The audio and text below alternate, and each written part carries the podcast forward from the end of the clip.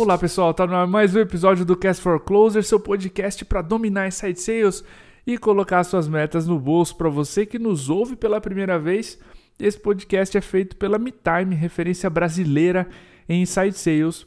O software da MeTime organiza o trabalho dia a dia dos SDRs e vendedores na prospecção para sua empresa gerar mais oportunidades comerciais, mais pipeline de vendas. Para conhecer mais, acesse metime.com.br o tema do episódio de hoje é estruturando o outbound dentro de uma grande empresa. A gente sabe que grandes corporações estão migrando para inside sales, abrindo prospecções outbound, inbound, prospecções remotas. Muitas vezes o time que era externo, né, de field sales, teve que fazer a migração e agora está tendo que fazer o processo remotamente via inside sales nesse pós-pandemia, nesses um ano e pouquinho. Então, seja né, a venda toda ocorrendo via Inside Sales ou somente da prospecção, várias dessas empresas vieram nos procurar, enfim. E a gente trouxe alguém aqui hoje que atua em uma grande empresa, estruturando essa área de prospecção outbound do início ao fim, na verdade, em mais de uma área, mas ele vai contar em detalhes aqui pra gente. Eu estou falando do Davi Matos, Sales Manager na Links. O Davi é um amigo de longuíssima data, de muitos encontros aqui em Floripa dos, dos gestores comerciais aqui, um grupo de WhatsApp que bem forte que tem aqui, uma comunidade aqui em Floripa. Davi, é um prazer, cara, dividir mais uma vez um episódio do Cast for Closers, teu segundo com a gente, cara. Meu obrigado, antes de tudo, a tudo que tu faz aí, tudo que eu aprendi com você em outros momentos. Seja bem-vindo novamente, cara, ao Cast for Closers. Grande Cordovez. Cara, muito obrigado pelo convite. Estou feliz pra caramba de participar mais uma vez. Se tiver um terceiro, eu peço música. É, Isso aí. E, cara, é um privilégio fazer parte desse podcast, que é referência nacional aí de conteúdo super rico. Eu me sinto super honrado em estar do lado de speakers aí que são relevantes, são referências no mundo inteiro de vendas. Uhum. E ainda mais conversando, batendo papo com um grande amigo sobre vendas e estruturação outbound, um desafio super bacana que eu assumi desde o início do ano e tá sendo incrível, assim. Cara, animal. A gente tem acompanhado de perto, né, a tua trajetória o trabalho na Links, Davi. Eu acho que o primeiro passo e o ponto que eu quero mergulhar é justamente a tua ambientação, cara. Teus 30 primeiros dias. É, tu chegou na empresa, eu imagino que tu tenha que entender onde ela estava, onde ela estava em termos de prospecção, de geração de demanda. Então, como é que tu se situou, cara, nessa grande empresa, nessa corporação? Que métricas tu analisou antes de começar essa estruturação em outbound? legal, legal. Para situar, vamos colocar o pano de fundo, o cenário. Né? O que, que é a Lynx? Talvez algumas pessoas não conheçam, se tu não trabalha diretamente com varejo, pode não conhecer, mas a Lynx é a maior é, fornecedora de soluções para varejo do mundo. Assim. Pense em qualquer software para varejo, uma frente de caixa, uma, um software fiscal, uhum. é, e varejo pode ser farma, food, auto, posto de gasolina, shopping, enfim, tudo. E a gente fala muito sobre construção de máquinas de vendas. Né? A Lynx tinha já um rolo compressor de vendas. Só que com uma maneira, como é uma empresa já um pouco mais antiga, essa máquina de vendas deles foi sendo construída inicialmente muito focada em canais. Num segundo momento, uma estruturação de uma venda inbound, inside sales muito bem construída, que trouxe, conseguiu gerar resultado muito rápido, e começou a pipocar as oportunidades com cara de outbound. Contas já com ticket maior, que exige um ciclo de negociação um pouco mais longo e que tem características diferentes do inbound, né? Que um ticket mais curto, um ciclo de venda mais curto. E aí surgiu, a Lynx percebeu essa necessidade de, pô, vamos arrumar a casa. E a minha entrada é, vem exatamente como que a gente estrutura do zero, não do zero, já existia venda outbound, mas como a gente, a gente consegue trazer ciência, inteligência, é, estruturar uma área para que ela seja percebida. Assim, pô, eu tenho lá as minhas métricas de canais, as minhas métricas de inbound, inside sales, agora preciso das minhas métricas outbound, que eles não aconteçam de uma maneira somente espontânea e orgânica, mas que aconteçam de uma maneira estruturada mesmo. Então, antes de entender quais eram as métricas, é preciso entender assim, qual é a missão dessa área. Vamos pensar em missão diária mesmo, qual é uma área nova. Então, é diferente de outros negócios, assim, eu poderia ser contratado para ser gerente de uma empresa que já tem a área funcionando. Aqui a gente vai criar a área. É, então, entender qual é a missão, para quem que ela vai prestar esse serviço de estruturação outbound. É, eu mencionei que a Links atua em várias, várias frentes do varejo. Cada frente tem uma vertical, uma diretoria específica. É como se fosse um monte de empresa dentro da mesma empresa, do mesmo grupo. Então, eu tinha que chegar e pensar em cinco verticais, inicialmente, que é auto, food, pharma, shopping e big retail.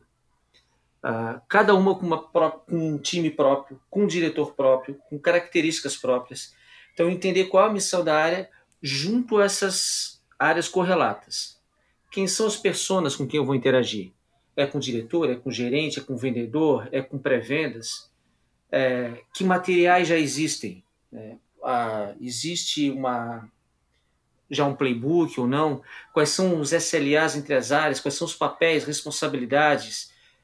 E a minha entrada tem, tem dois momentos assim. Tem a minha missão de estruturação diária e a minha, minha missão pessoal com alguns outros projetos dentro da empresa. Então, em paralelo à estruturação da área outbound, veio também a construção de uma metodologia de vendas. Uhum. E isso uh, já vinha sendo feito um pouco antes da minha entrada, uma consultoria prestada pelo pessoal da Mosquite com Caio A, né, que conheces bem Sim. também. Sim. E, e um projeto que eu assumi que é o Insight Sales, não Insight, Insight Sales, que é um encontro quinzenal que eu trago conteúdo sobre social selling, aí para tudo, para franqueados e para venda direta, tanto para quem é interno quanto externo, conteúdos de social selling, como que a gente moderniza essa abordagem ao cliente. Então, primeiro momento, cara, entender a missão da área, quem são as pessoas com quem eu vou interagir, o que, que já existe pronto, porque eu mencionei, né? Existia uma venda orgânica ali de outbound, mas o que, que já existia? Quais papéis, responsabilidades, definir SLA e aí sim a gente pode pensar no segundo momento, ah, que métrica que eu vou olhar, onde que está essa informação, como que eu coloco dentro do CRM, se a minha parametrização em outbound vai ser igual de inbound. Esse tipo de definição, ela vem até vem antes de métrica. Sim, sim, com certeza. Cara, que massa. Você comentou mesmo em off que tu atua como um consultor de cinco áreas diferentes e a gente vai explorar um pouco desse tema mais adiante. Mas, Davi, eu quero entrar agora num, num tema importante que é para esse projeto nascer, né, você navega entre a cultura que a Lynx já tinha, que uma empresa grande tem, seus processos, tudo que estava implementado, e essa área nova que você criou, essa metodologia nova, que precisa se provar, precisa é, gerar resultados, pra, porque ela vai ser comparada a canais, ela vai ser comparada a inbound, certo? Então, como é que vocês escolhe, como é que você escolheu, no caso, as mudanças que você quis fazer primeiro entre as partes interessadas, né? De novo, diretoria, time de execução, para que esse projeto ganhasse força, cara, dentro da empresa? Ótima pergunta, né? Respeitar as particularidades é fundamental, né? Eu não ia chegar lá numa empresa do porte da Lynx e dizer que eles estavam errados ou certos, isso aquilo. não, não ia lá para dizer né, definir quais eram as regras do jogo. Sim. Eu fui para acrescentar, trazer um pouco mais de ciência para algo que já estava acontecendo. E aí é importante entender, quando a gente vai começar um projeto novo, tu sempre fica. Tá, tu precisa de padrinhos, né, de sponsors, para dar força para o que tu queres. Eles têm que estar muito bem comprados de, aquele, de que aquele projeto é importante. E esse foi um trabalho até que aconteceu um pouco antes da minha chegada. Eu pertenço a uma diretoria chamada que é, é a diretoria de estratégia comercial. Eu não estou diretamente na ponta com o cliente, mas eu sou área de apoio para todo mundo que vai até o cliente. E essa diretoria de estratégia comercial já tinha feito esse trabalho de apresentar a ideia do outbound para todas as verticais e ver quem que se interessava para comprar o projeto. Porque, que eu mencionei antes, é preciso entender que o outbound ele vai ter um ciclo mais longo. Então eu não posso esperar uhum. ter um resultado quando eu estou vendendo para uma loja que tem duas unidades na mesma velocidade do que quando eu vou vender para a Renner, por exemplo. Sim, é, eu sim. vou mudar toda a frente de caixa da Renner. É, é diferente, né? Então tem que saber que esse processo vai levar mais um pouco mais de tempo. Então, primeiro é comprar os diretores, cara. É, porque eu, quando, nesse caso, eu preciso ter eles muito bem alinhados, engajados com o projeto, porque eles vão ser o principal drive de mudança da empresa. Eles entendendo que aquilo é uhum. importante, os times automaticamente entendem também. Né? Então, acho que aqui o primeiro passo é transformar os diretores em defensores, em promotores da ideia, do projeto. Perfeito. Cara, tu falando, eu, eu fui lembrando de alguns clientes grandes que a gente atendeu aqui na MeTime, Davi, e sem esses padrinhos, o projeto começa a degringolar mesmo. E um caso clássico que a gente viu de muito apoio, daí o, o polo oposto, tá? E, e foi um, um, grande, um grande aprendizado para nós de como a empresa compra e como é que um ou dois diretores muito comprados no projeto puxam toda a mudança que está por vir, né? Mudança de cultura, mudança de processo, quebra de hábitos, é, desafiar o status quo. Eles isolaram o time em outra unidade física, colocaram em outro prédio, colocaram, sabe, tomaram os cuidados, tinha cartaz nosso da MeTime lá na, nas paredes, assim, com dicas dos treinamentos. Parecia uma startup dentro de uma grande empresa, sabe? E como, como esses diretores comprados fizeram a diferença para aquele projeto dar certo. E, e, e, pô, mérito, acho que, do time né, que, que te trouxe de fazer esse, esse alinhamento antes para que as coisas pudessem acontecer. Fazer o alinhamento não, não, é uma certeza de que vá navegar em mares tranquilos, né? Porque Exato. tem o alinhamento antes, quando tu vende o sonho, todo mundo gosta muito da ideia pô, vou ter um projeto que vai me ajudar a tracionar grandes contas. Toda empresa quer isso, Sim. né? Só que quando começa, quando tem o dia a dia, surge a necessidade do resultado. Surge a necessidade do número. Né? Então, Perfeito. por mais comprado que se tenha, é, eu vendi muito bem a ideia para o diretor, ele gostou, vai chegar lá no meio do quarter que está meio fraco, ele vai olhar assim, pô, e o outbound? Cadê o resultado deles? Cara, calma. A tua venda tem um ciclo de seis, sete meses. A gente está no terceiro, está no segundo. Né? Então, quando o resultado começa a cobrar o número, é, aí esse engajamento ele dá uma balançada. Mas no meu caso, Perfeito. o diretor da a minha diretoria, o diretor, o Rony, que é o diretor de estratégia comercial, ele é um defensor ferrenho. É ele que plantou a ideia, ele que foi me buscar, me roubou lá da Involves, e, e ele que pô, trava alguma porta, fechou, algum diretor não está, é, em algum momento não está dando a abertura que eu preciso. Ele vai lá pessoalmente, puxa o diretor de volta, e é papo diretor com diretor, né? E aí sim, as coisas sim. têm outro peso. Legal, cara. Muito bom. É, navegar entre isso exige habilidade também, né, Davi? Então, saber se envolver as partes, saber que vão existir momentos onde tu vai precisar escalar o problema, senão ele não vai ser né, movido. Mas, cara, tu me disse em off, e acho que agora é uma hora interessante de abordar. S são cinco áreas, em algumas delas tu está implementando o account based, a gente discutiu até isso no, no, episódio anterior. Em outros são contas, em outras áreas, né, são contas um pouco mais parecidas com outbound, um pouquinho mais de volume. É, e normalmente grandes empresas têm né, muitos produtos, muitas pessoas diferentes. E a minha dúvida é, cara, como é que tu concilia tantas prospecções diferentes, cara, para tamanhos e verticais diferentes na mesma empresa? Cara, ótima pergunta. A primeira coisa que precisou ser feita, antes de definir assim, quais KPIs eu vou olhar, definição de ICP para outbound. Embora existisse já personas bem construídas para várias áreas, para vários produtos, é, pensa assim, a, a Lynx ela tem três verticais macro, tá? Tem a vertical Pay, que são soluções de pagamento, a vertical Digital, que são soluções de eh, omnichannel, e-commerce, tudo Legal. que é digital, e a Core, que é a vertical onde nasceu a Lynx. É a vertical que cria soluções para a loja, lá, para o varejo mesmo. Eu atuo nessa vertical, Core. Tá? Essa vertical, ela só ela tem mais de 70 soluções. mais de 70 produtos para diferentes tipos de varejo. Então, tu imagina é, criar um. Quem é teu ICP? Então, a gente precisa ir segmentando, tá? essa faixa de cliente eu vou trabalhar com franquia, essa com inside sales, agora outbound. Como que eu defino?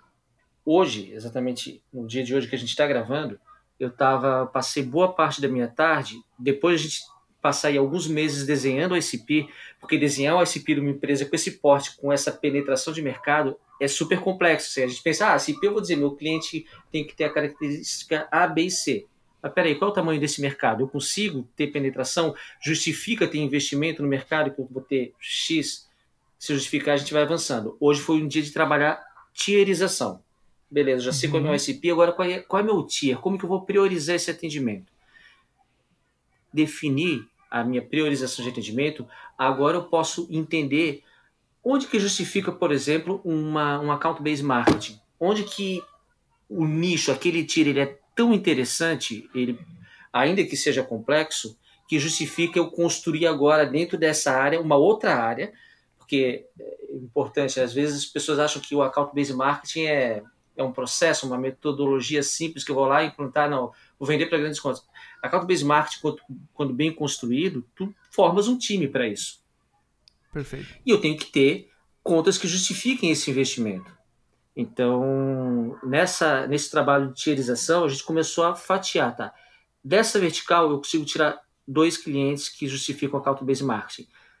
Dessa, eu tiro três. Daquela, então, no fim das contas, de uma empresa com a penetração de mercado que tenha links, eu vou lá e escolho 10, 15 contas que por si só, 15 contas distribuídas em cinco verticais, mas que justificam ter um time de account-based marketing com orçamento próprio, com outro tipo de abordagem, uma abordagem, né, o account-based marketing ele é nominal, né? A, uhum, a minha atuação é nominal e com orçamento destinado vai ser um investimento mais caro, mas que o retorno vai justificar aquele CAC, né? Sim, perfeito. Cara, Davi, digamos que né, tu, tu se situou, já tem cliente, público-alvo, empresa, geração de demanda, enfim, tu já sabe como tudo está rolando. Tu decidiu, o ICP traçou as, as cinco empresas, as, as 15 empresas né, de cinco verticais diferentes. Cara, para que esse projeto ganhe força, diretoria comprada, enfim, para que esse projeto tenha sucesso, time envolvido é crítico. Né? Como é que você escolheu, distribuiu os papéis para montar essa operação outbound dentro de cinco áreas diferentes? Legal, cara. E de fato, esse é um ponto super crítico. Quando eu cheguei, eu não tinha certeza se eu teria um time diretamente ou se eu ia simplesmente uhum. atuar transversalmente em, nas outras áreas. E aí a gente já definiu tem hoje um time de geração de demanda com cinco pessoas.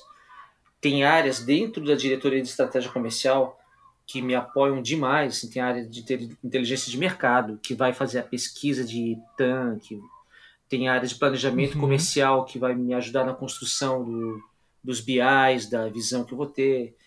Tem, então, assim, tem, dentro da diretoria tem várias áreas de apoio que suportam o, a, o início dessa atividade.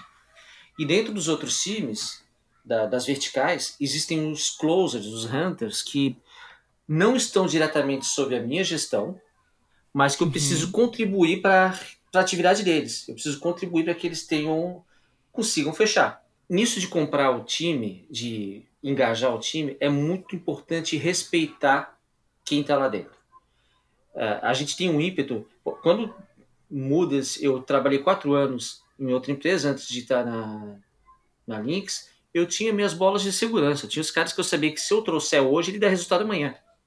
Gente uhum. boa que, pô, trabalhei um tempão e que não teria medo de falar quanto que tu queres para vir. E eu sabia que era resultado. Só que fazer isso seria desrespeitar quem já estava lá. E quem está lá não está lá por acaso. Né? Então, entender que as pessoas que estão ali dentro, elas elas merecem esse respeito, merecem ser escutadas. E sempre que eu chego e assumo uma equipe nova, a primeira coisa que eu quero saber é assim, tá, me diz a tua trajetória, como que é a tua história, de onde tu veio, onde tu tá, onde tu queres chegar. Tu tá feliz, tu não tá feliz? Entender o momento da pessoa, entender o momento do time, senioridade. É, eu, esse time é um time júnior, pleno, sênior, heterogêneo, homogêneo como que é isso? E porque a gente tem um ímpeto muito grande atualmente, né? Como tem existe muito pressa por resultado, pressão por resultado, quando vai contratar alguém, a gente sempre quer contratar alguém sênior. E quando uhum. eu cheguei no time, eu vi assim, todo o time no papel era júnior, mas eu já vi em pouco tempo que o time não era júnior. Tinha gente ali que era pleno, tinha gente já divisando com sênior e gente que era júnior. Era um time heterogêneo. Sim. E isso me fez refletir muito, porque surgiu a possibilidade de contratar outras pessoas e refletir sobre, tá, eu preciso contratar só sênior para dar resultado? Nós, no papel de liderança, a gente sempre recorre ao sênior, na minha leitura, por duas razões, né? Pressa e preguiça.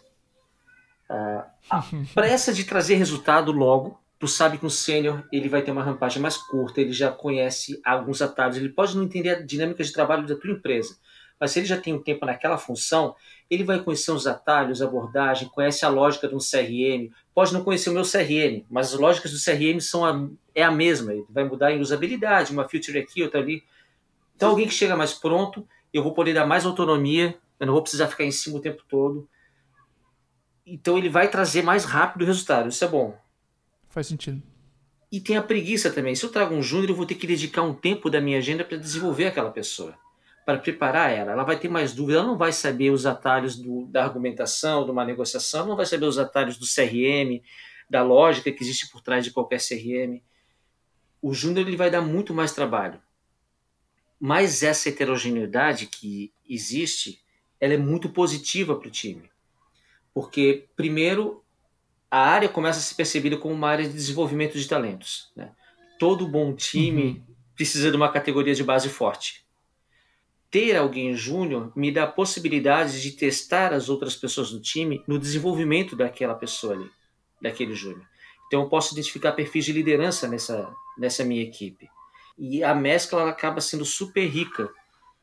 E o time que eu encontrei ele era assim. O time que assumi que se reportou diretamente a mim. Um time heterogêneo e essa experiência está sendo super legal, cara. E teve uma pessoa, um rapaz, eu entrei, gostei de todo mundo, troquei uma ideia. Em pouco tempo, ele recebeu um convite de um concorrente, uma proposta agressiva financeiramente. Eu apresentei para ele os planos que eu tinha. Cara, eu sei que eu não vou cobrir essa proposta, mas aqui dentro a gente tem um projeto audacioso, a gente está começando uma área, tu iniciar uma área, vai, te, vai colocar o holofote em ti. Uhum. Mas ele foi. Eu falei, beleza, tu vai, só que vamos fazer um acordo. Se não der certo, o meu celular é o primeiro que tu vai ligar. Legal isso. E assim ele fez. E, e quando ele voltou, cara, ele voltou assim, pô, obrigado por ter me recebido de volta. Eu saí, agora tô voltando. E nisso de voltar, ele voltou com uma gana de querer fazer. Foi lá, viu lá fora, a água tava fria, vou voltar aqui dentro, que aqui dentro tá quentinho e foi muito.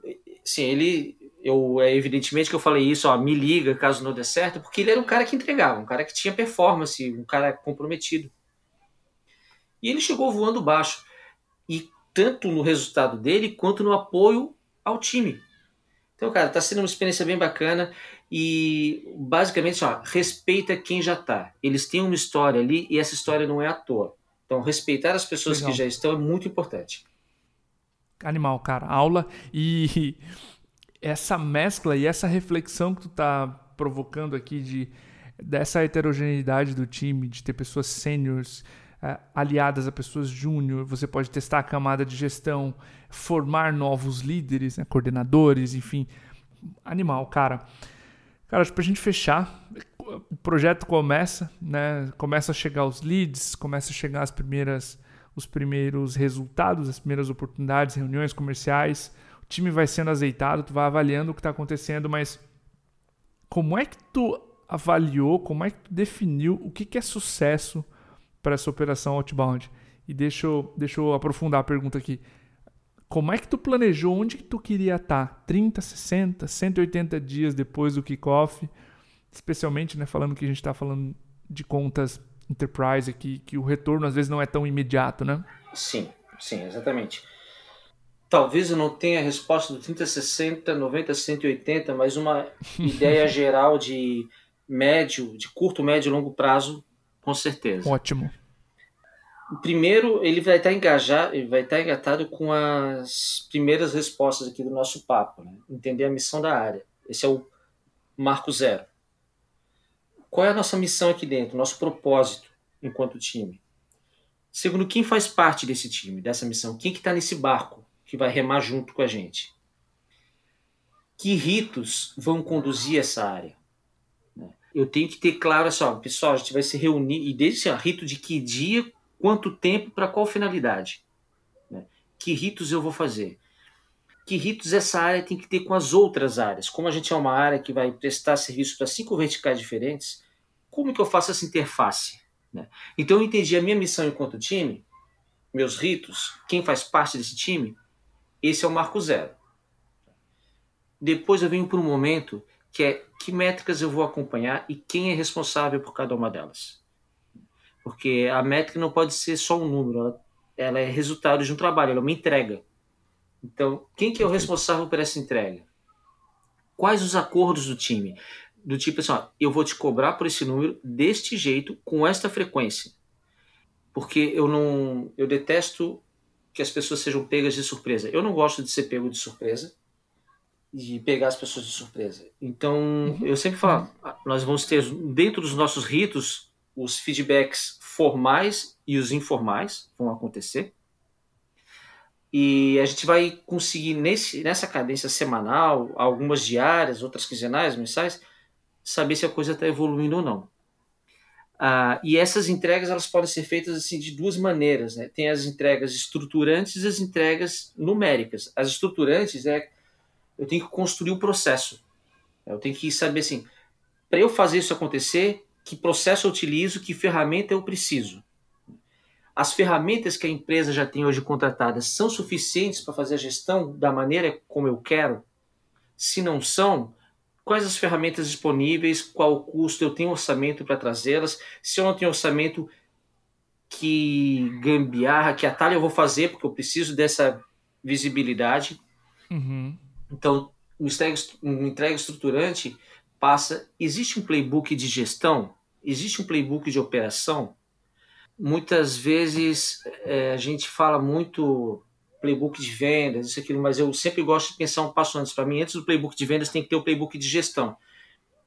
Hoje eu não tenho um coordenador subordinado diretamente à minha gerência, mas em algum momento eu vou ter, porque a área vai começar a crescer, encorpar, eu vou ter. Eu preciso saber hoje, antes de ter, o que, que eu quero que esse coordenador veja como que eu quero que ele desenvolva. Sim. Né? Então, construir esse playbook de gestão, playbook de operação, um programa de capacitação consistente. Eu preciso que esse time evolua. Né? Então, isso são entregas estruturantes. É construir o processo da área. E depois vem as entregas numéricas. Né? Essa área custa tanto e tem que render qu quanto? Para essa Legal. vertical, eu preciso vender tanto assim em números, né? Eu tenho que vender para três leads e esses leads têm que trazer quanto de receita. Eu quero um lead com possibilidade de expansão, né, o land expand, ou quero um lead fechado que é uma solução e ponto. Isso tudo tem que ser metrificado com número, então eu tenho tanto a entrega estruturante de projetos quanto a numérica, que é venda. É venda assim. Eu preciso gerar discovery, oportunidade, oportunidade tem que gerar venda, tem que gerar negócio. Se não gerou negócio, eu posso Legal. encher o pipeline de oportunidades. Se não vender, não, não fiz o meu trabalho. Não adianta.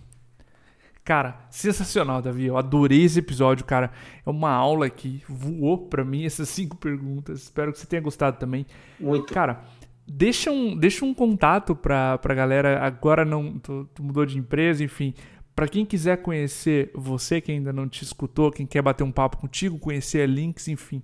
Deixa teu, de repente teu LinkedIn aqui claro. pro pessoal. Bom, pessoal, quem quiser me conectar vai ser um prazer. Davi com D mudo no final, não é David, é Davi. Davi com D mudo no final, Matos com 2T. Uh, ah, no LinkedIn me acha fácil lá. E se precisar de soluções para o varejo, me procurem também, que a Links vai ter uma solução certa para ti. e vai ser um prazer, adoro trocar ideia, bater papo. Se quiserem se conectar, vão ser recebidos aí de braços abertos. E obrigado pelo convite, cara. Sempre um prazer aqui trocar ideia contigo, seja no podcast, seja na mesa do bar te encontrar é sempre um prazer, cara.